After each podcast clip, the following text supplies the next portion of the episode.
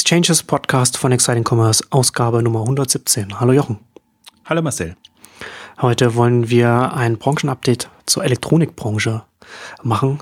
Ist jetzt genau mehr oder weniger ein Jahr her, als wir das letzte Mal drüber gesprochen haben, in der Exchanges 75. Die Ruhe vor dem Sturm im Elektronikhandel haben wir es damals genannt. Wir haben jetzt im Laufe des Jahres haben wir einzelne Themen besprochen. Wir haben über Enjoy gesprochen ein paar Mal.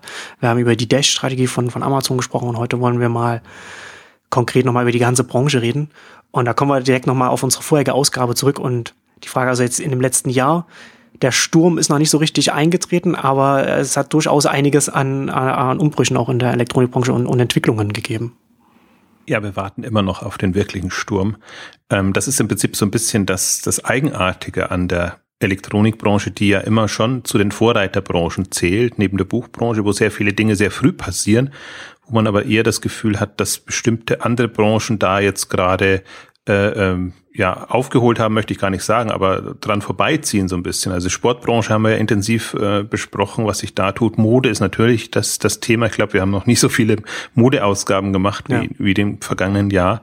Und ähm, Elektronikbranche ist tatsächlich ja, Ruhe vor dem Sturm oder ich weiß gar nicht, wie ich es jetzt formulieren würde. Also das sind schon, also wenn man mal so ein bisschen so nur die Highlights, wir können auf einzige, einzelne Punkte dann noch eingehen, Revue passieren lässt, was in den vergangenen zwölf Monaten passiert ist, dann sind eben so die ja übernommenen Pleitekandidaten wie Get Goods, wie Pixmania sind jetzt tatsächlich wieder in die Insolvenz gerutscht bei Pixmania beziehungsweise ähm, Konrad will Get Goods und Home of Hardware einstellen.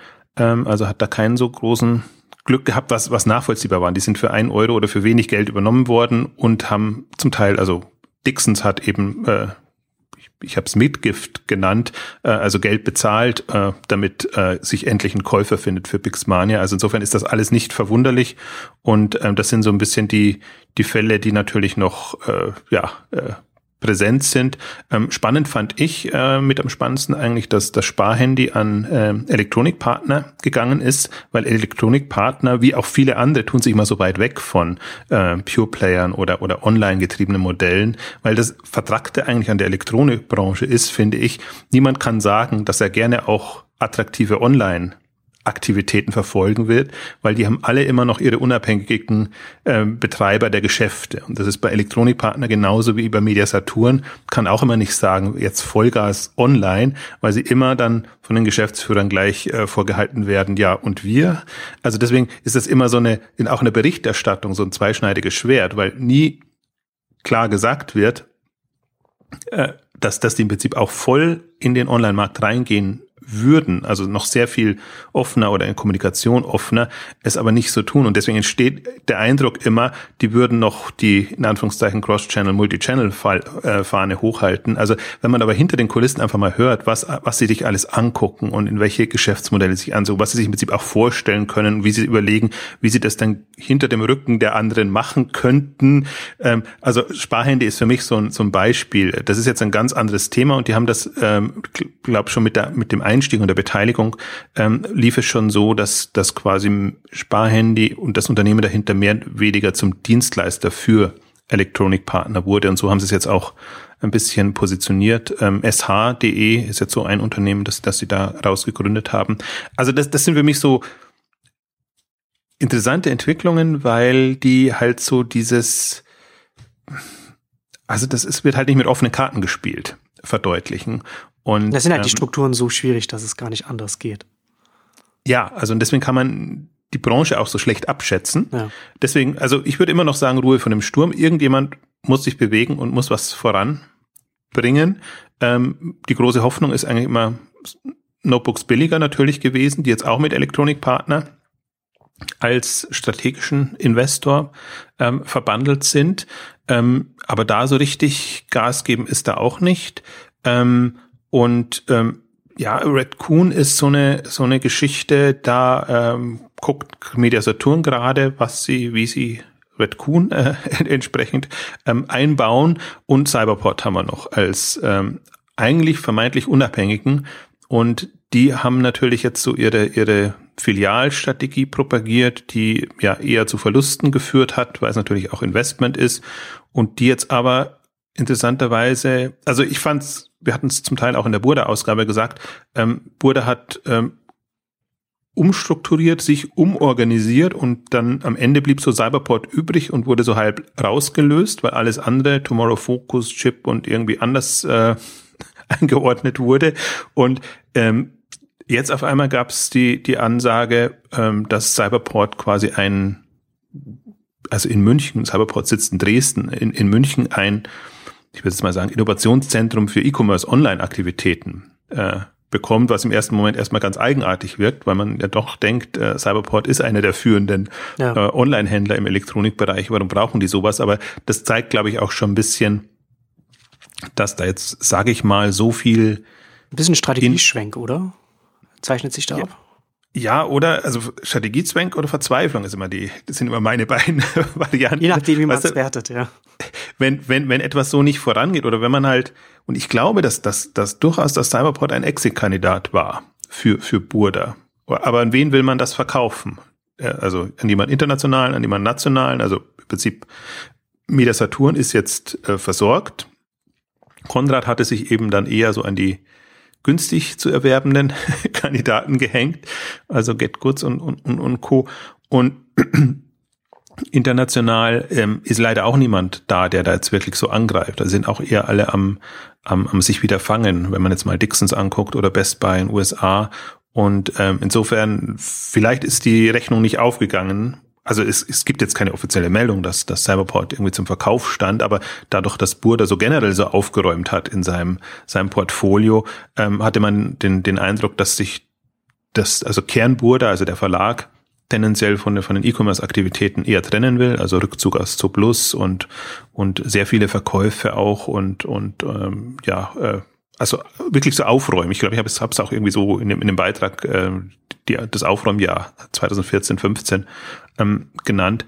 Ähm, und ähm, jetzt, ja, also das ist jetzt so die das Fragezeichen. Also was noch dazu kommt in dieser ganzen Branche ist ja die, diese Fluktuation beim Management. Also überall Geschäftsführer ausgetauscht und nicht nur in, bei den Onlinern jetzt, sondern auch eben bei den bei den äh, etablierteren. Also selbst Konrad hat die Geschäftsführung ausgetauscht, wo man dachte, die hätten jetzt äh, also aus dem Familienkontext heraus mal einen Nachfolger oder einen jemanden gefunden, der das dauerhaft macht, der dann zu ATU äh, gegangen ist und ähm, jetzt haben sie neue Geschäftsführer geholt und da merkt man halt, dass jetzt komplett gedreht wird von der Strategie. Also A ist das ein B2B-Mann, der jetzt ähm, gekommen ist, was nochmal ein Unterschied ist, aber alles, was im Prinzip ja vorher eingeleitet wurde, also sprich Übernahme Get Goods und dass man da die Hoffnung hat, ähm, sie haben ja schon einen anderen Pure Play-Arm, ähm, da wirklich die, die Online-Aktivitäten voranzutreiben, das eher zurückzunehmen. Also ist halt immer die Frage, natürlich bringt's Verluste, und dann, dann überlegt man sich das und stellt es auf den Prüfstand, das, das ist schon klar. Aber dass man da jetzt ähm, komplett andere Wege geht. Also selbst Konrad als etablierter mit Geschäftsführer wechseln, aber Cyberport durch, durchrotiert, Red Coon, Red Coon durchrotiert. Äh, also da, da kommt man zum Teil gar nicht mehr nach und alle ihre mh, hm, ja, Hoffnungsträger sind im Prinzip dann wieder weg und da kann natürlich auch jetzt kein, also wenn man jetzt sagt, die Ruhe vom Sturm, also da kann natürlich auch kein Sturm kommen. Kann sich also, zusammenbrauen, ne? Vielleicht, vielleicht nur kann sich was zusammenbrauen, aber es kann nichts, ja. kann kein Angriff so richtig erfolgen. Und ähm, das ist schon faszinierend. Also deswegen gerade, man merkt es ja auch an den, an den Blogbeiträgen, fast das Spannendste noch ist tatsächlich, was bei Media Saturn passiert. Electronics Online Group und ihr Space Lab hatten wir auch auf der K5 mit, mit, mit Martin Sinner und generell alles, was rund um Martin Sinner passiert, weil der sich so ein bisschen ähm, ja aus Ingolstadt heraus äh, bewegt hat, also nicht in Ingolstadt diese ganzen Aktivitäten vorantreibt, sondern von, von München aus jetzt in dem Fall, eben auch vor dem Hintergrund da Leute zu bekommen und andere Leute zu bekommen. Ich glaube, das war jetzt eher Zufall, dass sie da jetzt in so einen, ja, eher Startup-Park, würde ich jetzt mal nennen, ähm, kommen konnten. Vorher waren sie bei der, bei der eher beim Werbe, bei der Werbemarketing-Agentur von Media Saturn Red Blue angesiedelt. Und das ist eigentlich gerade mit am spannendsten, zumal die gerade auch ihren, ihren Digital Campus, haben sie es genannt, ähm, äh, also hatten, äh, also so eine Mischung aus interner Firmenveranstaltungen, Erweckungsveranstaltungen jetzt fast gesagt und und natürlich auch Medienveranstaltungen, ähm, dass man da wieder sich ähm, Einblicke gibt in das, was digital cool und spannend ist. Ähm, natürlich, das das Space Lab können wir können wir noch ein bisschen was dazu sagen. Das ist finde ich ähm, hochspannend, weil das ähm, einfach wirklich Perspektiven eröffnet. Also das sieht man halt eigentlich, was was so ein Media Saturn noch machen könnte. Ähm, beziehungsweise jetzt einfach eine Struktur und eine, eine Plattform gefunden hat, über die das möglich ist, weil ähm, oftmals ja Media Saturn für aus für Außenstehende nicht zugänglich ist. Also die haben, im Prinzip haben sie zwei Fälle gehabt, wenn ich das so richtig verstanden habe. Der eine Fall ist, manche hatten schon Kontakt und hätten gerne wollen, dass, dass sie mehr machen mit Media Saturn und denen einfach Kooperationen oder, oder Projekte, Themen anbieten. Da gab es aber dann keine Ansprechpartner. Und dann eben andere, die, die vielleicht mit der Saturn gerne wollte, Startups im ganzen ähm, Hardware-Bereich und, und in vielen Bereichen tut sich ja sehr viel, ähm, die aber dann eben auch keine, keine Möglichkeit finden, da jetzt irgendwie einen Kontakt, äh, in Kontakt zu treten, wenn man eben eher fern ist von der klassischen Elektronik-Handelswelt. Und insofern ist dieses, dieses Space Lab eigentlich eine ganz geschickte Lösung, ähm, weil sie halt im Unterschied zu den digitalen Innovationszentren, also Martin Wild hat ja da schon, äh, ist ja quasi so der, der Beauftragte für Innovationsgeschichten, aber eher in-house. Ähm, also das, das gab jetzt nie, und der war jetzt auch nie so öffentlich wirksam unterwegs, dass man gesagt hat, das wäre jetzt der, zu dem ich gehe, wenn ich irgendwie was Spannendes habe. Wohingegen Martin Sinner und gerade jetzt mit dem, mit der Etablierung des, des Startup-Programms da sehr ähm, öffentlichkeitswirksam unterwegs war und quasi ja im, im, in der Werbephase jede Konferenz mitgenommen hat und ähm, versucht hat, da ähm, eben aufmerksam zu machen und natürlich auch selber noch vernetzt ist. Deswegen, das Programm läuft jetzt gerade noch, bin gespannt, was da jetzt fünf bis sechs Startups kommen da rein. Man hat schon ungefähr mitbekommen, in welche Richtung das geht. Also das Spektrum ist sehr weit. Ähm, jetzt von, von Services bis hin zu ähm, ja auch Produkten, ähm, schlauen Glühbirnen und was halt alles gerade. Vernetzte Glühbirnen, ja vernetzte. also sie haben alles gleich smart, was vernetzt ist. Ja, er ist ja, ist ja interessant. Ähm, was, aber, aber, aber nochmal konkret zu im Space Lab, was äh, bekommt so ein Startup dann von, von Media Saturn im Gegenzug?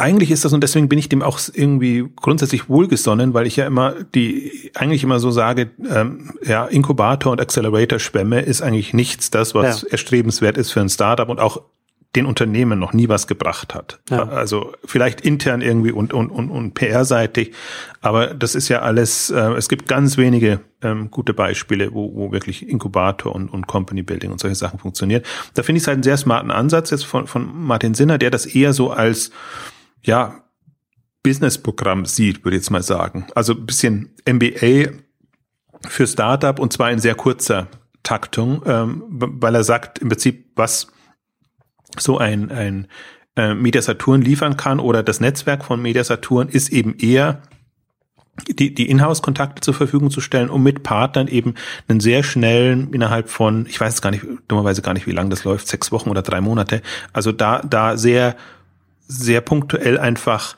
einen, einen, einen Know-how-Schub und, und, und, und Netzwerk-Push zu bekommen, ähm, geht eben von ja, also allen, allen Themen eigentlich, die, die so ein, also deswegen suchen sie auch Unternehmen, die, die schon ähm, da sind, also die nicht erst in der Gründungsstadium sind. Es geht nicht darum, da jetzt neue Unternehmen, sondern Unternehmen, die Potenzial haben, ähm, da in dieses Programm, ich jetzt fast Schulungsprogramm, aber es ist mehr Schulungsprogramm, als ob dass das jetzt irgendwie so ähm, ja freie findet euch mal Geschichte ist. Also es geht auch eher so, man kann es am besten deutlich machen, das streichen sie auch mal heraus, wie ist der Pitch am Anfang. Also sie haben jetzt auch so eine Vorselektionsphase gehabt, wo sie die zuerst pitchen lassen, dann machen sie so einen Auswahlprozess, war am Wochenende, glaube ich, oder ein bisschen länger. Und am Ende lassen sie nochmal pitchen, wie es dann läuft. Und genauso läuft es eben dann auch jetzt in, innerhalb dieser Phase, dann werden sie eben entsprechend gecoacht, geschult und, und haben da Möglichkeiten, je nachdem, wo sie eben auch, auch ähm, Bedarf haben und am Ende eben nochmal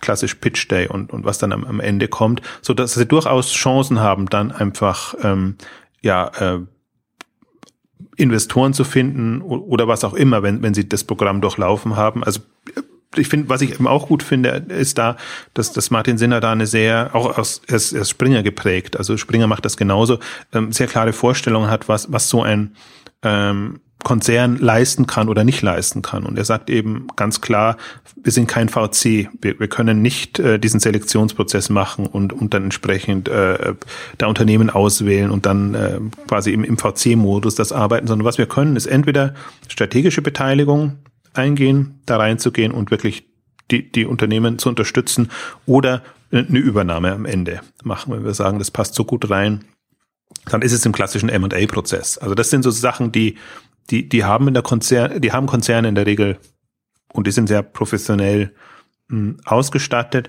Was, was sie halt hinbekommen müssen, ist im Prinzip äh, den Innovationsbereich abzudecken. Also das müssen sie dann, wenn sie nicht VC sind, über, über strategische Beteiligungen ähm, machen, weil das ist natürlich schon ein wichtiges und relevantes Thema. Und, und das war für mich jetzt das Interessante. Also Martin Sinner hat das auf der K5 auch so dargestellt, relativ am Ende, weil er nur an dem Tag konnte. Vielleicht haben es nicht alle mitbekommen. Deswegen hatte ich das auch nochmal im, im Blog en entsprechend gebracht. Ich fand das super spannend, also als ich mich im Vorfeld mit ihm unterhalten habe, ähm, weil eben da, weil er eine sehr klare Vorstellung hat. Also es ist nicht so, wir als, als Media Saturn machen da mal so ein Ding, weil es alle machen und, und machen wieder dieselben Fehler, sondern da habe ich das Gefühl, da ist wirklich jemand, also die haben das jetzt nicht selber gelernt, aber jetzt mit jemandem Außenstehenden wie, wie, wie Martin Sinner, der dazugekommen ist, ähm, der einfach schon mal ein paar Iterationen durch hatte und jetzt ein, Corporate-Konzernmodell ähm, macht. Witzigerweise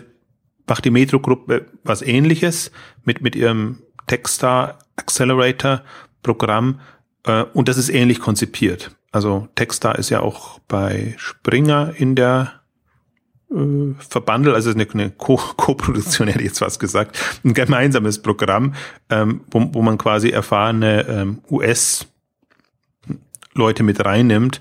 Und deswegen ist das, also Metro konzentriert sich sehr auf Gastro, ähm, ganz ganze Themenfeld ist jetzt nicht so Kern Exciting Commerce ähm, relevant, deswegen ist es auch ein bisschen aus, ähm, konnte ich mich da nicht so austoben jetzt auch in, in Blogbeiträgen, weil das, das ist Gastro ist halt tendenziell dann wieder B2B und ein paar andere haben sie auch drin. Also es gibt so eine Liste an elf Startups, die sie da jetzt ähm, im, im Programm haben. Ähm, aber das ist schon eine interessante Entwicklung. Sage ich mal, ist eine der interessantesten Entwicklungen also der, das ist der eine Punkt. Das, der andere Punkt ist tatsächlich auch, als sie dieses RTS jetzt übernommen haben, Media Saturn. Das war mal eine Übernahme, wo ich mir auch gedacht habe, hey, jetzt geht's mal in eine Richtung, das ist die strategisch spannend ist. spannend, ja. Also du hast ja. es ja auch, du hast es ja auch äh, auf Seiten Commerce ja auch schon geschrieben, man vergleiche das mit Enjoy, über das wir ja auch schon hier äh, auch in den Exchanges auch schon äh, gesprochen haben. Und das, und das so eine Service-Komponente reinzubringen und dann das Gesamtangebot einfach ähm, umfangreicher zu machen es ist natürlich sehr spannend und, gerade auch äh, RTS ja auch nicht klein, ne, mit äh, ca. 1200 Mitarbeitern. Also es werden wahrscheinlich viele Vertragspartner dann auch damit drin sein ähm, und einem Umsatz von 136 Millionen Euro. Und dann halt auch noch die äh, Media Saturn Standorte, die man da vielleicht auch noch irgendwie, wo man das auch noch verbinden kann, ne, wo man dann auch noch einen, einen Zusatz in, den, in die Standorte noch mit reinbringen kann. Das ist natürlich schon interessant. Also auch ein, ein durchaus auch nicht eine kleine Aufgabe, das wirklich zukunftsträchtig so umzubauen, dass das dann auch funktioniert. Aber als Übernahme an sich, aus strategischer Sicht, auf jeden Fall extrem spannend.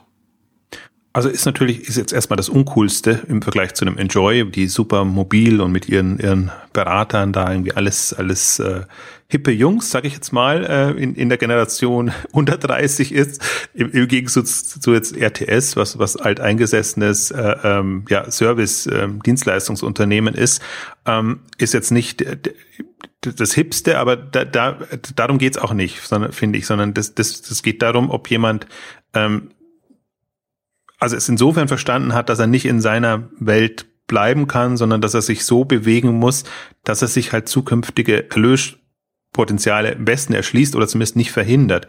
Und das, das glaube ich halt, also, oder das sieht, sieht ja jeder. Also wenn die Margen weggehen, muss man sich überlegen, wie man über Mehrwertservices vorankommt. Der naheliegendste Mehrwertservice ist jetzt in dem Bereich erstmal hm, Reparatur und, und ähm, ja, andere ähm, Komponenten vielleicht auch einrichten, also das ist äh, anschließen und alles, was damit zusammenhängt.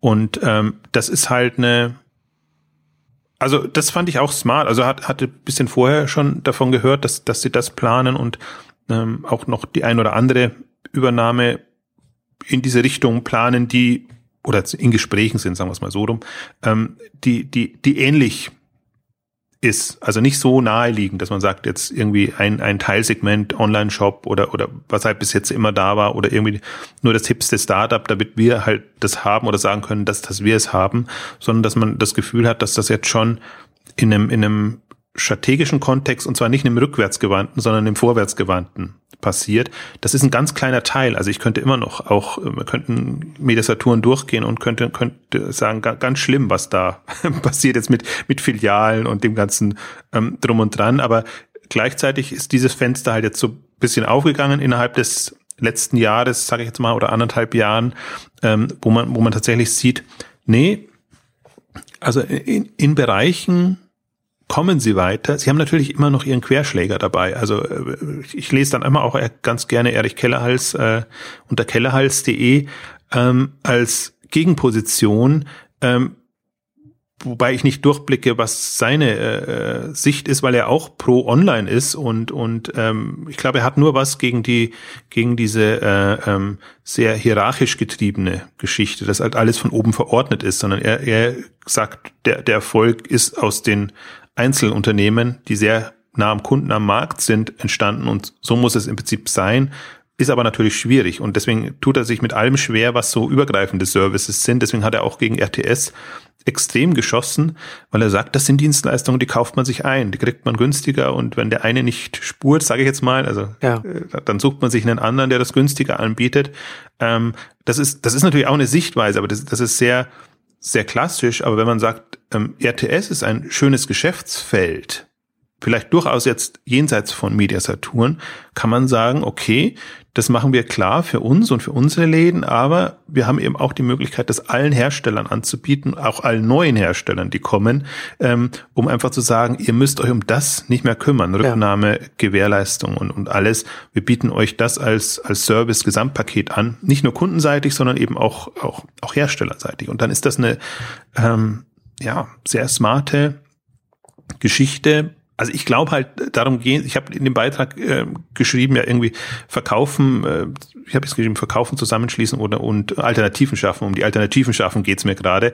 Also ich glaube, das, das ist der Punkt und da, da sich ein paar andere mh, hm, ja, Standbeine zu besorgen, die auch Potenzial haben und die nicht nur das Kerngeschäft oder das Stammgeschäft stützen, hm, das, das ist ja immer der Fehler. Und ich glaube, dass, dass gerade so ein RTS äh, eine Keimzelle sein kann. Ähm, gerade mit Enjoy. Also ich glaube, Enjoy ist für uns so oder für mich ähm, nachdem ich wirklich mich erst anfreunden musste mit dem Thema, aber so in gewisser Weise eins meiner Startup des Jahres, zumindest im, im Elektronikbereich, ja. würde ich sagen. Enjoy. Wir hatten, wir hatten das ja auch schon, schon darüber gesprochen, dass ja auch für, für diesen Enjoy-Ansatz jetzt genau der richtige Zeitpunkt ist, wo dieser Umbruch bei den Geräten kommt, wo neue Geräte mit neuen Zusatzfunktionen, aber gleichzeitig mit neuer Komplexität reinkommt. Und da halt auch der Bedarf am Markt für Dienstleistungen rund um diese Geräte halt einfach auch steigt. Und das dann als ein, als ein Händler wie Media Saturn mit mit einer Marke, wo man auch die eigene Marke dann vielleicht auch noch stärken kann mit den Zusatzangeboten am, am Markt, also mit diesen Dienstleistungen, ist natürlich dann genau wie es für Enjoy halt der richtige Zeitpunkt ist, ist es, ist es auch für Media Saturn der richtige Zeitpunkt, da in diese Richtung zu gehen. Oder sich, oder sich zumindest daran zu versuchen. Genau, also das wäre jetzt halt die Frage, also man kann mit dem Enjoy auf den deutschen Markt jetzt gerade nicht kommen. Das würde ich jetzt auch sagen. Ja, ja. Also die, wir sind mobil nicht so weit, wir sind auch von der Einstellung der Leute nicht so weit. Wenn wir die ganze Zeit irgendwie Geiz ist geil und, und, und Preis ist das Thema äh, propagiert haben, dann kann man nicht plötzlich mit einem Mehrwertservice kommen, der ganz klar sagt, wir, wir bieten eher natürlich tendenziell Premium-Produkte an und Produkte, die komplexer sind, ähm, an und, und die Leute schätzen das quasi als, als Service. Über diese Schiene geht geht ja Enjoy in den, in den Markt rein. Und das finde ich halt sehr smart, weil ich glaube, dass das eine bestimmte Klientel einfach da ist, äh, für die Zeit wichtiger ist als Geld und, und die aber trotzdem Elektronik und, und alles, was da an, an Möglichkeiten entsteht, als, als Erleichterung äh, sehen. Und gut, jetzt, das wird jetzt in Metropolen wie New York, ich glaube, immer noch, noch, nur noch, immer noch nur New York und, und San Francisco dann in, in diesen wirklich sehr affinen Metropolen getestet und irgendwann ausgerollt. Ähm, aber das ist einfach eine, ich finde, das, das ist mal wegweisend, im, nicht im Sinne, dass es das ultimative Modell ist, sondern dass es eine Perspektive sein kann, wie man all das, was jetzt an Trends und Themen kommt, in ein, ein Konzept packt und zwar wirklich in ein, das, das, das können sie halt dann auch in eine Marke packt, die das auch vermittelt. Und das ist halt nicht eine, ich finde das ganz interessant, weil die, äh, es gibt ja aber so eine, einige Pleiten jetzt im letzten Jahr, und jetzt fällt mir der Name gerade nicht ein, das, das äh, einer der größten Online-Pure-Player, also mit paar Filialen, der in Österreich pleite gegangen ist. Da hat der Gründer jetzt auch wieder neu, neu gestartet und eben auch eher mit einem Service-Ansatz im, im, Elektronikbereich. Ach, das ist ärgerlich, dass mir das jetzt nicht einfällt. Aber äh, also das, das ist natürlich immer das, das, das andere Feld. Ähm, ich frage mich so ein bisschen, was, was ist, wenn, wenn sich alle aus dem Handel zurückziehen? Überlässt man das Feld Amazon und. Äh ich wollte gerade sagen, Amazon verkauft die Geräte und alle anderen machen die Dienstleistungen drumherum dann. ja, nur irgendwann wird Amazon das auch machen. Ja, ja, genau. Ihre, ihre Heimwerkerabteilung, nenne ich es jetzt mal ganz fies. Also ihre, ihre, ah, ja. ihre Services, die sie zusätzlich anbieten, haben halt ein anderes Modell. Ähm, aber also deswegen, man sieht schon, es tut sich was, aber ich würde mal sagen, vom Durchbruch sind wir, sind wir weit entfernt. Also es hat jetzt nicht irgendwie so einen Knall gegeben, wie ich sagen würde, Ruhe vor dem Sturm und dann Peng kommt irgendwie was, sondern ähm, es ist, ist wie, wie, wie zum, also bei manchen Branchen ist es ja, also da tut sich unheimlich viel im Modebereich. Da kannst du echt, ähm, da weißt du, da ist gerade Innovationsdrang und das, das wandelt sich komplett ja. um in, in jeglicher Dimension. Elektronikbereich ist eher so. Sind, sind, sind alle, alle Marktteilnehmer zu sehr mit sich selbst beschäftigt, um angreifen zu können, oder?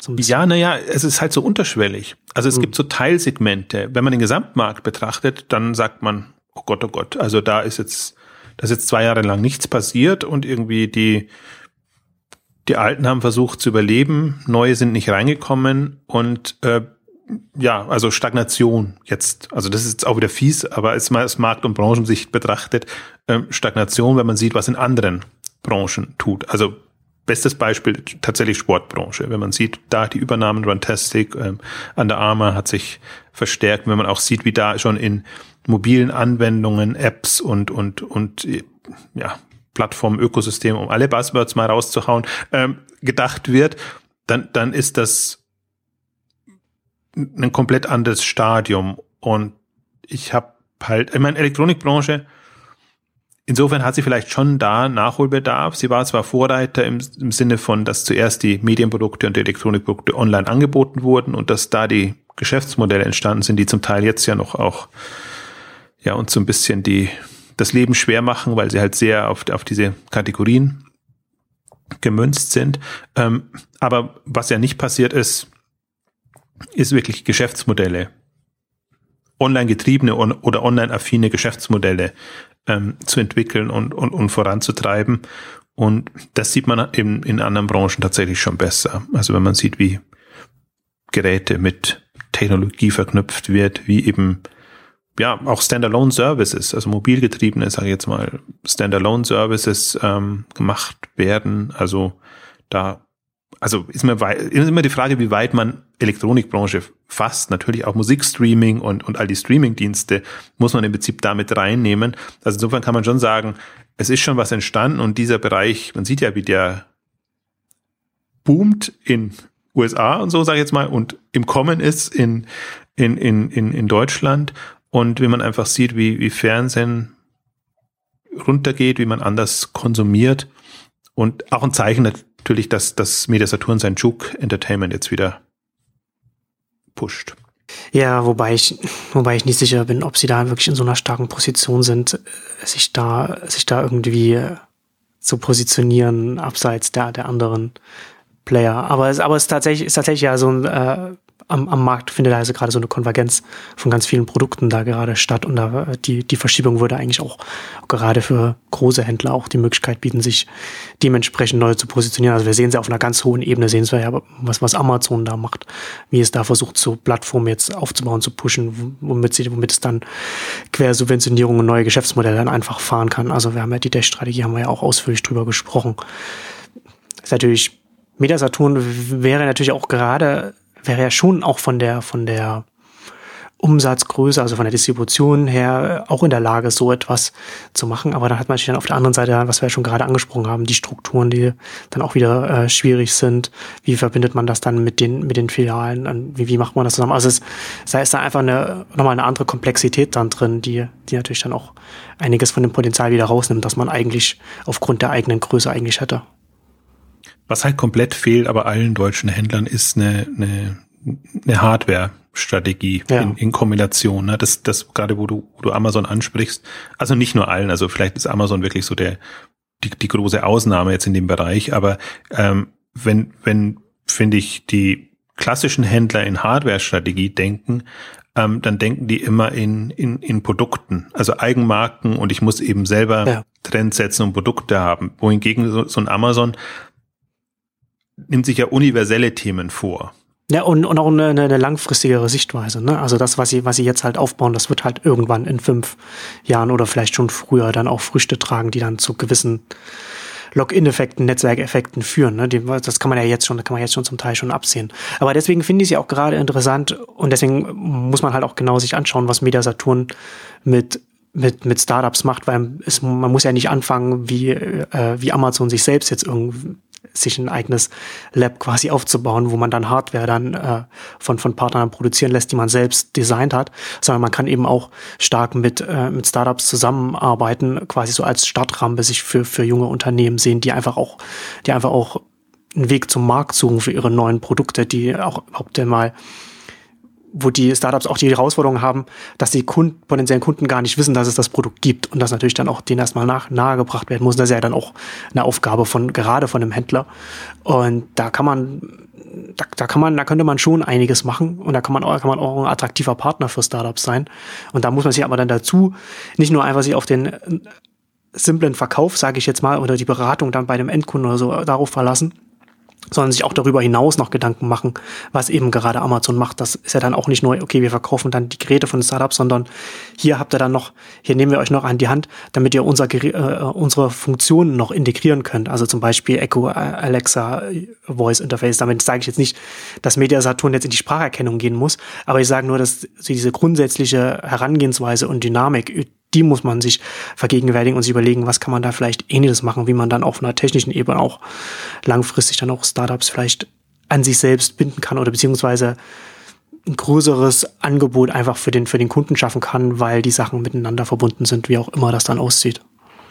Naja, aber ich finde schon wichtig, nochmal den, den Punkt deutlich zu machen, weil das, das ist, finde ich, für mich genau der, der Unterschied, ob man sich eher so als, als Vertriebsplattform sieht und, und, und den Marktzugang ähm, bietet oder ob man sich eben wie, wie Amazon aufstellt ähm, und, und Themen besetzt. Ja. Und ähm, das, ja. also mit Lesen eben sehr früh und, und, und, und Kindle quasi als als Device. Also da merkt man aber halt, dass das andere Verständnis von Amazon. Also für Amazon ist der Kundenzugang das Wichtigste. Und da ist das Sortiment dann nachrangig. Also das, das ist eben der, der Witz, aber man merkt ja die, die Leidenschaftlosigkeit für das Sortiment, wenn man sagt, wir wollen einfach alles da haben. Also dann heißt das, äh, es ist uns eigentlich nichts wert, sondern unser Ziel muss, muss die Vollkommenheit, die Vollständigkeit sein. Aber das ist ja dann auch wieder aus Kundensicht, Kundensicht gedacht, ne? dass der Kunde einfach das, was er sucht, auch bei uns findet. Punkt. Ja, genau. Und, und aber da, dann, deswegen, und das fehlt, fehlt mir bei fast allen Händlern, der Kundenzugang und, und die Nähe zum Kunden und, und zu überlegen, wie kann ich mit diesem Pfund wuchern? Weil das ist das Einzige. Also A ist es das, was es ausmacht. Hat der Hersteller den oder hat das ein anderer Anbieter? Sei es jetzt ein Händler oder ich würde Amazon eher als Dienstleister in dem Fall ein als produktbezogener Dienstleister einschätzen. Ähm, und und was kann man was was ergibt sich daraus? Und das ist halt auch eine also das ist halt immer wieder das das ernüchternde und erstaunlich wie weit weg vom Kunden tatsächlich die die die Händler sind ähm, weil sie eben nur ein Bedürfnis befriedigen wollen, dass das schon da ist und sich da eher so als als ähm, ja Helfer sehen. Und das ist etwas finde ich was man von Amazon extrem lernen kann und was für mich die eigentliche Online-Frage ist. Also ich muss, muss diesen Draht zum, zum Kunden, zum Nutzer hinbekommen und ich muss mir überlegen, ähm, ah, wie bekomme ich ihn, wie halte ich ihn und wie kann ich damit auch Geld verdienen? Das sind ja letztendlich die, die drei Themen. Ähm, und da ist der Handel halt durch diese Produkt- und Einkaufsbezogenheit also generell, auch, auch, auch die Hersteller finde ich, das ist diese klassische Marketingstrategie auch, ich habe etwas und das muss ich in den Markt drücken. Das ist ja die, die, die Devise ähm, und die ist ja genau kontraproduktiv, wenn ich sage, ich, ich weiß, ich kenne meinen Kunden und, und, und weiß, was der so will und, und so und dann kann ich dementsprechend, kann ich erstmal danach suchen, was, was denn der, der braucht und dann bin ich jetzt nicht so in einer, also nicht so extrem in einer Push äh, äh, Konstellation, wobei man schon sagen muss, wie man für das Gesamtthema zum Beispiel pusht Amazon ja enorm. Was man sieht jetzt wieder vor Weihnachten die die Prime-Werbung und und Kindle-Werbung und also die, ihre Plattformen pushen sie dann schon extrem oder natürlich ihr, ihr Instant Video ähm, oder generell Videoangebot. Ich blicke zum Teil jetzt gar nicht mehr durch, muss ich sagen, was was zu Prime Video gehört und was Instant Video ist. War da ganz irritiert, als ich mir das jetzt auf der Seite nochmal angeguckt habe, weil ich weil ich es verstehen wollte. Dann dachte ich, also läuft unter Prime Video und habe dann wieder das Instant-Video entdeckt. Ich glaube, Instant-Video ist tatsächlich auf Abruf, wenn ich das richtig verstanden habe, und nicht so sehr der der Abo-Basisdienst. Ähm, aber ganz erschlossen hat sich es mir auch nicht. Ähm, aber also, die, die, glaube die Grundthemen pusht man schon, aber aber jetzt nicht nicht, dass man, dass man quasi sich da äh, Produkte rauspickt und und und irgendwie die, die Neuheiten hat, sondern das geht halt darum, den Leuten zu zu verdeutlichen, wofür man steht. Und ich finde es, wenn man nochmal noch mal bei, bei Media Saturn ähm, bleiben, ist schon faszinierend jetzt ihre Kampagnen. Also Saturn hat jetzt auf, auf die Technik-Kampagne ja voll ähm, gesetzt und, und Mediamarkt auf, auf ihre, ähm, wie heißt, wie, ist es formuliert? Hauptsache, ihr habt euren Spaß, ähm, Kampagne, was, was für mich faszinierend ist, weil früher hatten sie ja quasi Anti- Online-Kampagne gemacht, eine Zeit lang. Und man merkt aber, dass jetzt. Das hat wohl überraschend nicht so gut funktioniert. das hat nicht so, so geklappt. Und, aber sie sind jetzt langsam raus aus ihrer Sicht, dass sie quasi ihre eigenen Probleme versuchen, auf die Kunden abzuwälzen und denen deutlich zu machen, äh, nee, wir haben trotzdem eine Berechtigung. Ich finde, Hauptsache, ihr habt euren Spaß, ist so gerade an, an der Grenze. Das, das, das bringt noch so ein bisschen die Verzweiflung raus, dass man sagt, gut, wir machen es, aber Hauptsache ihr ihr seid zufrieden. Äh, ist jetzt noch nicht ganz so, äh, wie man es vorstellt, aber schon um, um drei Stufen weiter, also in der in der Vermittlung, ähm, als als das vor zwei drei Jahren noch war. Also da, da scheint offenbar also A fand ich es ohnehin immer eigenartig, dass, dass man Business-Themen mit, mit, mit einer kundenorientierten Themen äh, nicht, nicht trennen konnte. Also das, das haben sie jetzt zumindest mal gelöst. Ähm, aber ich, ich meine, es ist, ist schon interessant jetzt von, ich bin noch nicht blöd, hin zur Richtung, Haupt, Hauptsache ihr habt euren Spaß. Ähm, also es ist ein sehr, sage ich mal, ja, wenig griffiges und auch wenig, äh, äh also auf, wie soll ich sagen, äh, ähm, provokativ muss es jetzt nicht unbedingt sein, aber, aber wenig ungewohnt knackig, sag ja. ich jetzt mal. Ja, das ist so ein bisschen so, man, man, man merkt, dass da dem Unternehmen so ein bisschen so die, die na, Corporate Identity würde ich nicht sagen, aber so die eigene, man weiß noch nicht so richtig, wie man sich so positionieren will in einem, in einem, in einem Online-Kontext, in dem man sich nicht einfach mehr nur über den, über den Preis definieren kann, so wie es früher war, ohne Online-Konkurrenz. Aber ich finde ja, das letzte Mal haben wir ja ein bisschen gespottet, oder ich persönlich habe immer gespottet über, über diese, was, was sie da in der Kampagne so vermittelt hatten, irgendwie online bestellen, in der Filiale abholen. Ja. Diese ganzen Beispiele haben sie ja genannt. Da sind sie jetzt, finde ich, schon eine Stufe weiter, dass sie sagen, wurscht. Wir, wir, wir schauen, also deswegen, das ist ja schon, im Grundverständnis geht das ja schon in die richtige Richtung, dass man sagt, wir sind so euer Dienstleister oder euer Partner in, in, in dem ganzen Bereich. Das ist, liegt zumindest näher an, an, an so einer Sicht, als wenn man sagt, also, also Kundenbedürfnisse quasi herbeiredet in, in ja. den Kampagnen, wo man sagt, ja, habe ich, habe ich nicht, aber das ist jetzt nicht der Grund, warum ich jetzt zum Mediamarkt äh, gehen würde. Also das, das ist, das ist auch interessant zu beobachten. Also ich meine, die haben ja die Agentur gewechselt und, und alles ähm, zum Teil auch, auch, auch da äh, ausgetauscht und ähm, sind jetzt, also müssen einfach gucken. Das andere war halt sehr erfolgreich die ganzen Jahre über und, und hat ja im Prinzip auch so geprägt, wofür ein Mediamarkt oder ein Saturn steht. Und jetzt müssen sie halt im Prinzip im Online-Wettbewerb, und das finde ich ja wieder das Sympathische, ähm, das ist ja echt ein Zeichen von Schwäche, wenn man sich gegen etwas positioniert. Also das, das war für mich eigentlich das, das Schlimmste an der Anti-Internet-Kampagne, ähm, dass man, dass man von vornherein sagt, es gibt da jemanden, der, der, der stärker ist und wir haben aber trotzdem eine Berechtigung. Ja. Also das, das wenn die so große Unternehmen so anfangen, dann bin ich mal ganz irritiert, weil ich mir denke, gut, wenn ein kleiner das macht, ist das auch nicht schön. der müsste auch über einen positiven Mehrwert äh, eigentlich so seine Kunden generieren können und nicht gegen eine Abgrenzung, gegen, gegen einen übermächtigen ähm, Player. Aber äh, also das, das fand ich extrem irritierend und da, da musste man sich auch noch mehr Sorgen machen, dass das wirklich jetzt, dass da überhaupt keine Idee offenbar da ist, wofür man stehen will und was man machen will. Also ich habe, wir sprechen jetzt erstaunlich positiv über Media Saturn, stelle ich gerade fest. Äh, sie haben halt immer noch ihr Filialproblem, das, das sehe ich nicht gelöst und das ist auch immer so, wird immer so ausgeblendet. Sie haben jetzt interessanterweise selber noch schöne Aussagen gemacht, ähm, dass sie sagen, die Kunden sind einfach nicht mehr bereit, mit dem Auto zum Mediamarkt zu fahren. Das heißt, sie sind ja nicht mal in den Innenstädten und müssen da jetzt eigentlich erst aufholen. Also das große, das, das große, ich glaube, du hattest das ja auch, äh, auch geschrieben, ne? also die, die Märkte auf, auf der grünen Wiese, also da, wo man halt noch in den, in den großen Einkaufszentren, die man halt außerhalb der Städte oder der, der Orte halt hingestellt hat, da, da hat sich das, da hat sich das äh, Einkaufsverhalten schon stark verändert mittlerweile, was Elektronik angeht. Super bequem in einer automobilen Welt, dass mhm. das noch das äh, genau. große Ding war und natürlich kann man da kostengünstiger ähm, verkaufen und bietet alles, den ganzen Komfort für eben Leute mit, mit Auto, wenn man eben gleich einladen kann und alles. Aber das ist halt jetzt, und ich finde, deswegen ist das auch immer so, die, die, die, die, die Grenzen verlaufen anders, weil eben Versand im Prinzip das Problem löst. Ähm, sowohl das Distanzproblem als auch das, ich muss mein Produkt irgendwie mitschleppen, geschweige denn, dass es gar nicht mehr so viele äh, große äh, Elektronikprodukte gibt, weil das alles, also bis auf Waschmaschinen und, und äh, die, die klassischen weiße Waren oder, oder Kühlschränke, ja, aber jetzt die, die andere Unterhaltungselektronik ist ja durchaus überschaubar geworden. Fallen dann immer, wenn ich das sage, fallen mir die anderen Beispiele Große Fernseher zum Beispiel. Große, große Bildschirme und alles. Also bis auf Ausnahmen, aber so die, die meisten Geräte und Geschichten, ähm, da muss man jetzt nicht unbedingt, äh, da kann man auch mit dem, also muss man nicht mit dem Auto kommen, sagen wir es mal, mal so. Ähm, also das ist nicht gelöst. Also das, das, das ist, ähm, ich glaube, das ist auch, wenn, wenn etwas das Genick bricht oder brechen kann, ist es das. Ähm, und ist ja, auch, ist ja auch ein Problem, dass er eher dringender wird, statt, statt äh, abgeschwächt wird.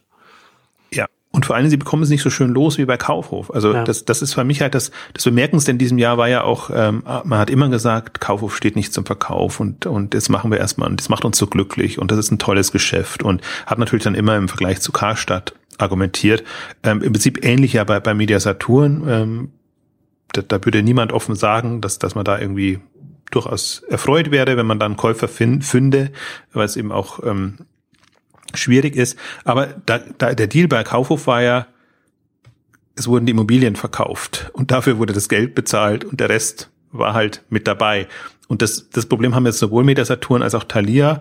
Äh, da geht das halt nicht auf. Die haben, äh, also die Media Saturn hat jetzt nicht die tollsten Immobilien, wenn sie es denn hat, weil die eben etwas ab vom Schuss liegen und, und Thalia genauso. Die sind in der Regel äh, in Miete drin und dann würde man wirklich äh, das, das Kerngeschäft oder das, das Handelsgeschäft verkaufen müssen, dann verfallen halt die, die Immobilienkäufer, wie jetzt bei Kaufhof, ähm, natürlich schon weg. Und ähm, das ist jetzt, also das sehe ich nach wie vor als das, das große, große Fragezeichen, wie die von ihren Hunderten von Filialen wegkommen, die einfach den Zweck nicht mehr erfüllen. Und, und wenn sie ihn erfüllen, dann braucht man sie nicht so groß und andererseits sind sie im Vergleich zu online wieder zu klein von der, von der Auswahl. Also es ist ein, wie, wie man es dreht und wendet, das ist einfach nicht mehr zeitgemäß. Und ähm, die hat man natürlich an der Backe und ähm, deswegen bin ich so irritiert, wenn ich, wenn ich sehe, wie die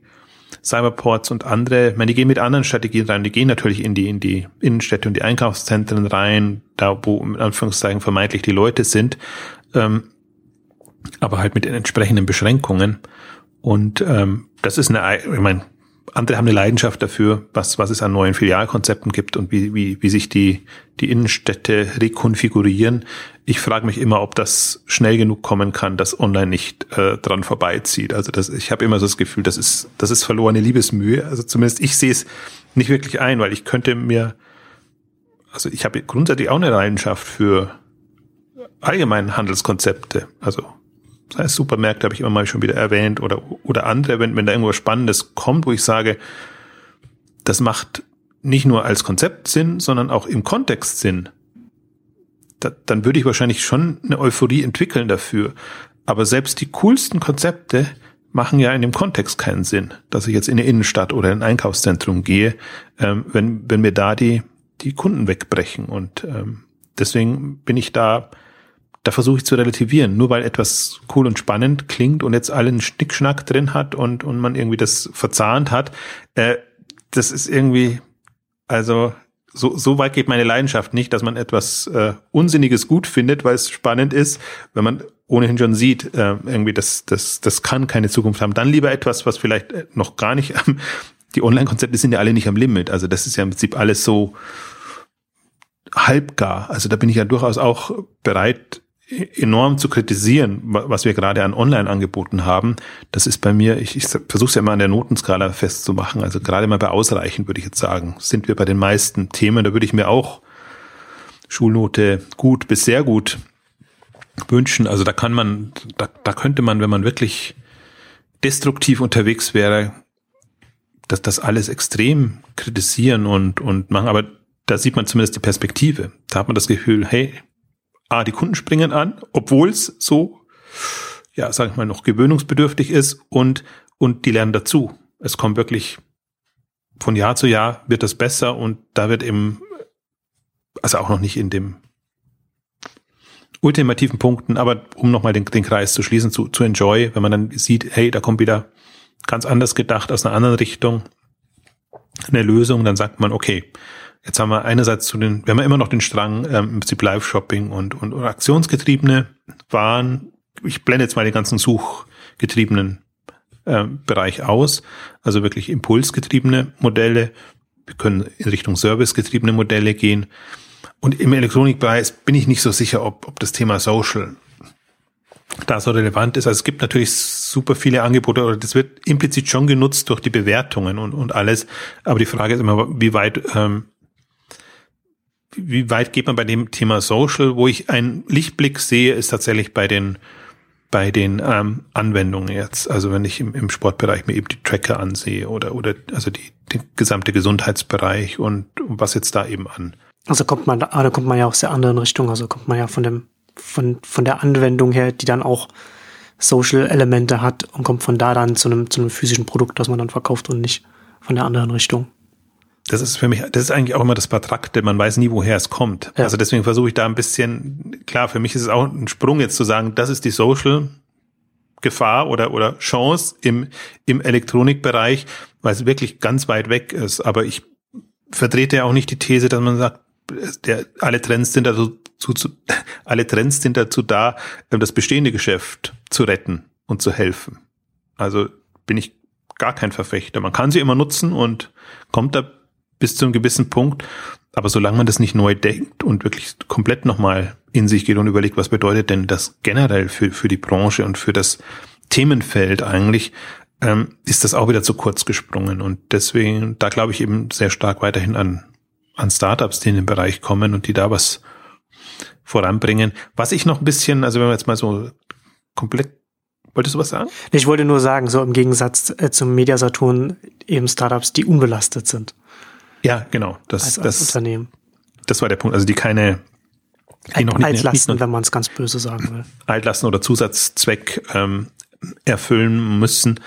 Ähm, da bin ich äh, ich, ich finde, da hat es jetzt auch keinen so großen Durchbruch ähm, gegeben. Nicht so wirklich. Also mich fasziniert schon alles, was da so kommt, ähm, was, was mit, mit ähm, ja, Technologie arbeitet, auch die ganzen Tado und, und ähm, Nest ähm, ähm, die sind natürlich ja, das dauert, das, das dauert alles seine Zeit, bis es sich am Markt so weit durchsetzt, dass es dann äh, wirklich Mainstream-kompatibel wird. Ist, ist glaube ich, dass wir da an, in diesen ganzen Bereichen zieht sich das auch so ein bisschen hin, weil wir da gerade in so einer Phase sind, wie in den 80ern, als es, als es äh, noch zwischen Betamax und VHS noch diesen, diesen Standardkampf gab. Und das ist halt heute alles noch nicht, noch nicht so richtig geklärt, was, was halt auch dazu führt, dass jetzt auch Early Adopter zum Beispiel auch oder Menschen, die, die eigentlich Early Adopter wären, sehr, sehr zurückhaltend sind, weil sie nicht wissen, ob das, was sie heute kaufen, in ein, zwei Jahren äh, noch tatsächlich noch die Funktionalität haben wird oder noch kompatibel mit dem sein wird, was sich dann durchgesetzt hat.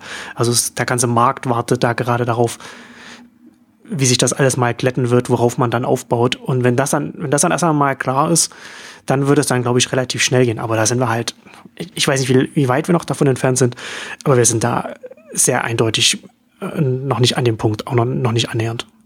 Also ich habe das Gefühl, und wenn ich mir so meine Zyklen immer überlege, ähm, wenn, wenn etwas jetzt gerade in der am Anfang steht und der Szene sehr präsent ist. Also Silicon Valley ist ja im Prinzip immer Vorreiter-Themen. Also das ist natürlich jetzt das, das große Themen und überall, überall kommt es. Mich erinnert das wirklich so als so vor fünf, sechs Jahren, wenn man da durch die Straßen spaziert ist, jetzt mal, darf man gar nicht so sagen. Also wenn man da unterwegs war äh, und und all die ganzen Mobile Startups sah und was da aus dem Boden geschossen ist und du dachtest eigentlich, boah, wenn du jetzt nicht dabei bist, dann dann hast hast du verloren und passt gar. Also im Prinzip, das ist auch für mich immer so, dass also am Mobile-Thema kann ich es jetzt sehr festmachen, weil da fand ich immer alles, ja, ja klar, aber da ging es mir genauso wie jetzt mit den mit den Hardware-Startups. Aber wo, soll das hinführen? Oder was genau wird jetzt wirklich die, den Durchbruch bringen? Oder was sind so die, die Leitplanken, die, die man haben kann? Und jetzt hat man halt die Ubers und die WhatsApps und, und, und so ein paar Themen, die halt wirklich im, im, im Alltag drin sind bei den Leuten und die auch im Prinzip alles ändern, also das Denken ändern, die, die Art und Weise, wie man rangeht. Und dann sage ich, okay, jetzt sind wir fünf, sechs Jahre weiter jetzt Mobile aber Gas geben, weil jetzt hat man im Prinzip so ähm, Orientierungspunkte und kann das wirklich super gut machen.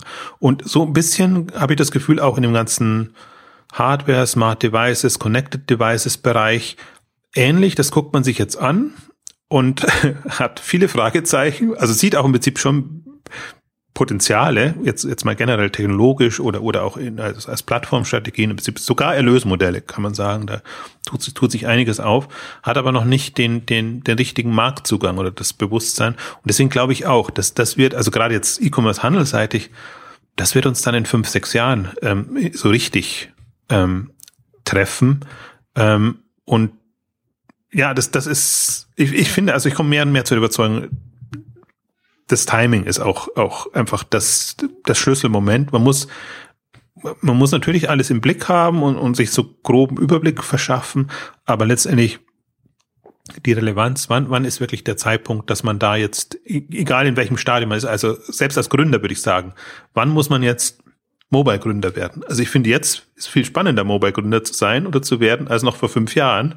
Äh, A, musste man wahnsinnigen Aufwand treiben, um überhaupt Geld zu bekommen und irgendwas zu machen, geschweige denn Kunden. Ähm, jetzt finden natürlich alle früh irgendwie dieses Hardware- und, und Devices-Thema cool. Ich finde gerade spannend, jetzt, jetzt echt Mobile Gas geben und jetzt eher so mobile Anwendungen. Jetzt aber nochmal mit dem ganzen Wissen und den Erfahrungen, die man jetzt hat, ähm, tatsächlich konsequent angehen. Ich glaube, das, das ist doch viel, vielversprechender jetzt und auch äh, erfüllender für alle Beteiligten.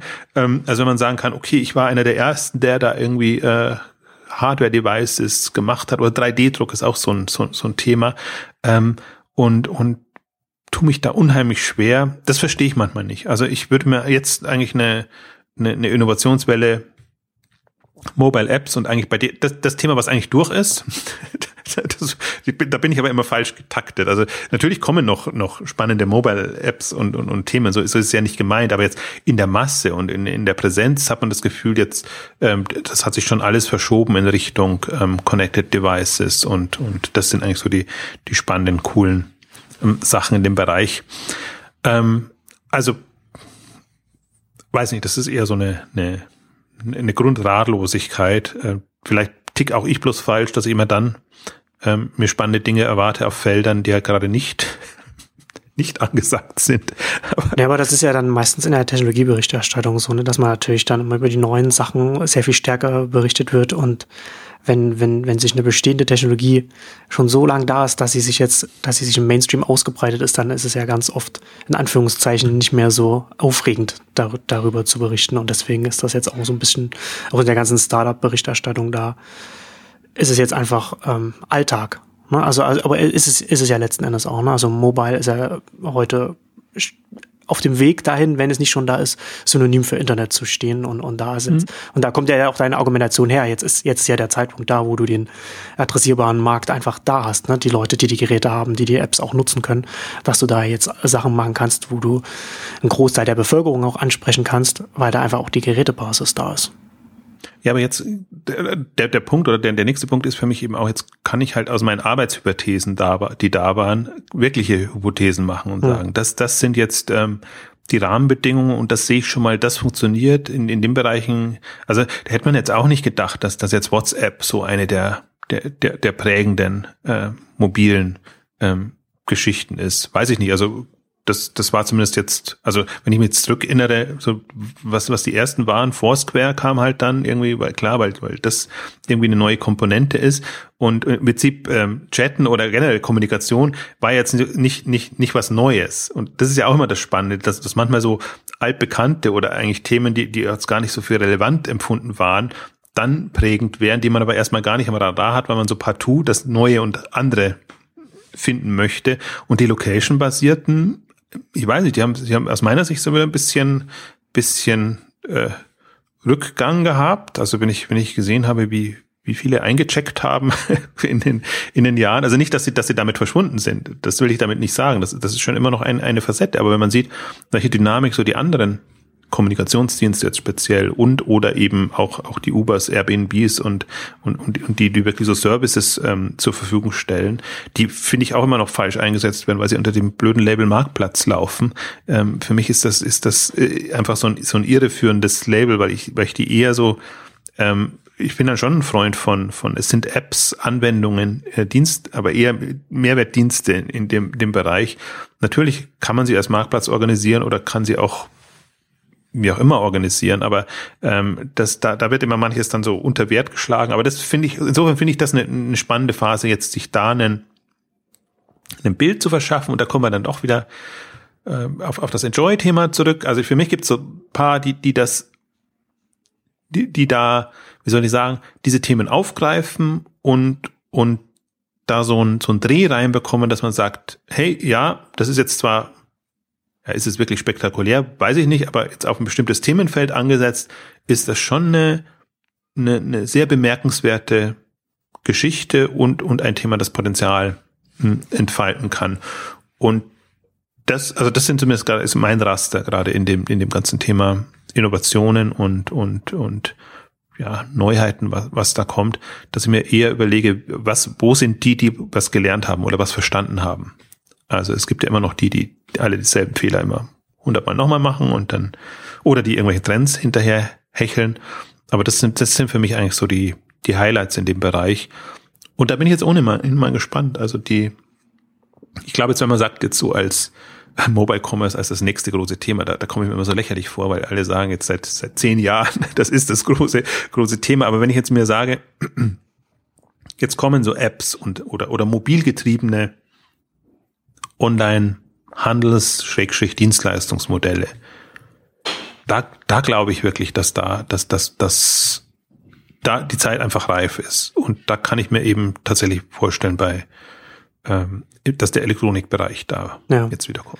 Könnte man ja auch, könnte man, um den, um den Bogen wieder zum Mediasaturn zu schlagen, ne, da wäre natürlich dann auch die Möglichkeit, dass Mediasaturn zum Beispiel auch äh, Richtung Mobile denkt, was, was kann man da machen, wie kann man, wie kann man mit den neuen Hardware, die jetzt langsam kommt, wie können wir da einen Mehrwert schaffen? Da könnte man zum Beispiel auch, könnte Mediasaturn als Beispiel jetzt zum Beispiel eine, eine HomeKit-App schreiben, äh, veröffentlichen, über die dann Startups, mit denen sie zusammenarbeiten, dann auch in, einer schönen Oberfläche. Ne? Also gut, da muss man natürlich auch äh, Softwarekompetenzen, sollte man auch wieder nicht auslagern an eine Agentur, die das dann mal, die es dann mal für einen macht und dann schläft das wieder ein, sondern ne, aber da kann man da durchaus auch Strukturen schaffen, wo man dann sagt, okay, dann haben wir jetzt hier diese, diese mobile App, über die dann auch die Geräte, die wir verkaufen, dann über, über uns gesteuert werden können. Also sie können auch über andere noch gesteuert werden, aber wir haben über die alle Sachen, die wir hier anbieten, ne, ah, da könnte man da durchaus auch noch mal äh, darüber nachdenken, wie kann man, wie kann man da Zusatzdienste vertikal integrieren, was kann man damit reinnehmen und über die App könnte man dann zum Beispiel auch leicht Dienstleistungen von Mediasaturn äh, äh, anfragen, wenn irgendwas zu reparieren ist und so weiter. Ne? Also da gibt es ja durchaus Möglichkeiten, was man, was man da in Integration da vorantreiben könnte.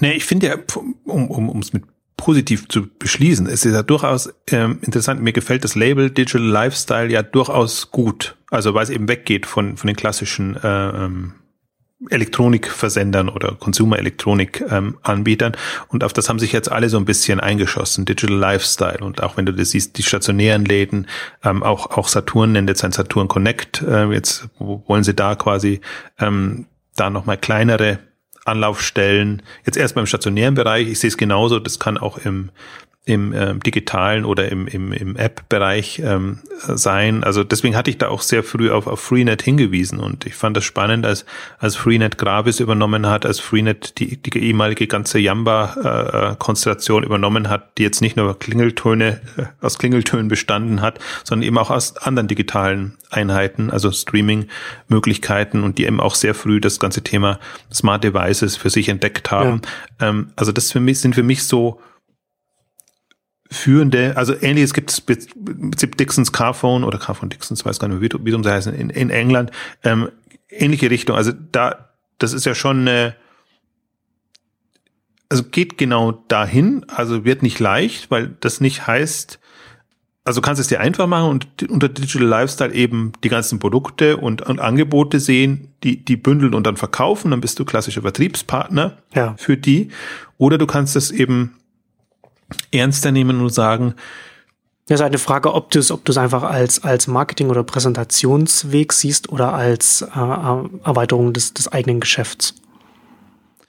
Und ich finde, das ist auch die, so ein bisschen die, die Schwierigkeit. Wenn, bei Freenet tue ich mich natürlich immer schwer. Deswegen versuche ich es immer so eher in Richtung Freenet zu nennen und eben nicht Mobilcom, Debitel und, und, und all, all die Geschichten, weil, weil das hat natürlich auch mal so diesen, diesen Ruch des, äh, ja, das ist jetzt nicht so das, das, das Vorzeige, äh, oder Geschäftsmodelle ähm, aus, aus unterschiedlichsten Gründen, weil du natürlich ähm, Verträge ver, ver, vertickerst und, und, und, und Abos oder was auch immer du, du nennst, aber jetzt aus einer, genau aus dieser Kundenkontaktsicht und Kundennähe-Sicht ähm, haben die das halt besser drauf. Und, und, und so ist das gemünzt und, und da sieht man halt jetzt so langsam, da haben sie Händlern oder klassischen Anbietern einiges voraus, die sich immer nur als, als Mittler gesehen haben. Und ähm, so wird, glaube ich, aus meiner Sicht auch die Wettbewerbsfront verlaufen. Also du brauchst ja im Prinzip, das ist ja auch der Nachteil noch bei allen Elektronikanbietern, sie haben im Prinzip nicht genügend Kunden. Also dadurch, dass sie, das, der Umsatz wirkt immer so, als ob sie so die, die Massen hätten, aber dadurch, dass die Produkte eher teurer sind, also die, ja. die Kundenbasis ist nicht so groß, wie bei anderen. Deswegen sind auch große Player immer noch eher tendenziell kleine Player und ebenso Geschäftsmodelle, wie sie Freenet und, und andere haben, die halt ein paar Euro pro Monat äh, in irgendeiner Form verlangen und, und Verträge abschließen. Äh, United Internet fällt im Prinzip da auch rein. Also die sind, äh, ich glaube, sind ich weiß gar nicht, wo die beteiligt sind. Ich glaube nicht an Freenet, sondern an einem anderen beteiligt. Also die, die sind da mh, hm, von der Marktdurchdringung haben die einfach mehr mehr Chancen. Und ich finde, das muss halt auch durchdacht sein. Bin ich dann, bin ich da wirklich in, in der Masse verankert oder bin ich nicht doch vergleichsweise in der Nische und ein kleiner Player? Also man sieht halt am deutlichsten wird's halt, wenn, wenn, wenn, man, wenn man sieht, ähm, mit wie viel Kunden Zalando seine Umsätze macht und mit wie viel Kunden, also die sind natürlich jetzt klein, aber Notebooks billiger und andere also sein, sein Umsatz macht, dann sieht man halt schon ähm, die Dimensionen, also Amazon jetzt mal gar nicht zu sprechen, aber ähm, Zalando ist halt auf 15 Millionen Kunden gekommen. In diesem Jahr wird es noch mal ein paar mehr sein. Ähm, und die anderen können halt froh sein, wenn sie über Online so ein paar Millionen oder überhaupt in die Millionen ähm, Bereich reinkommen.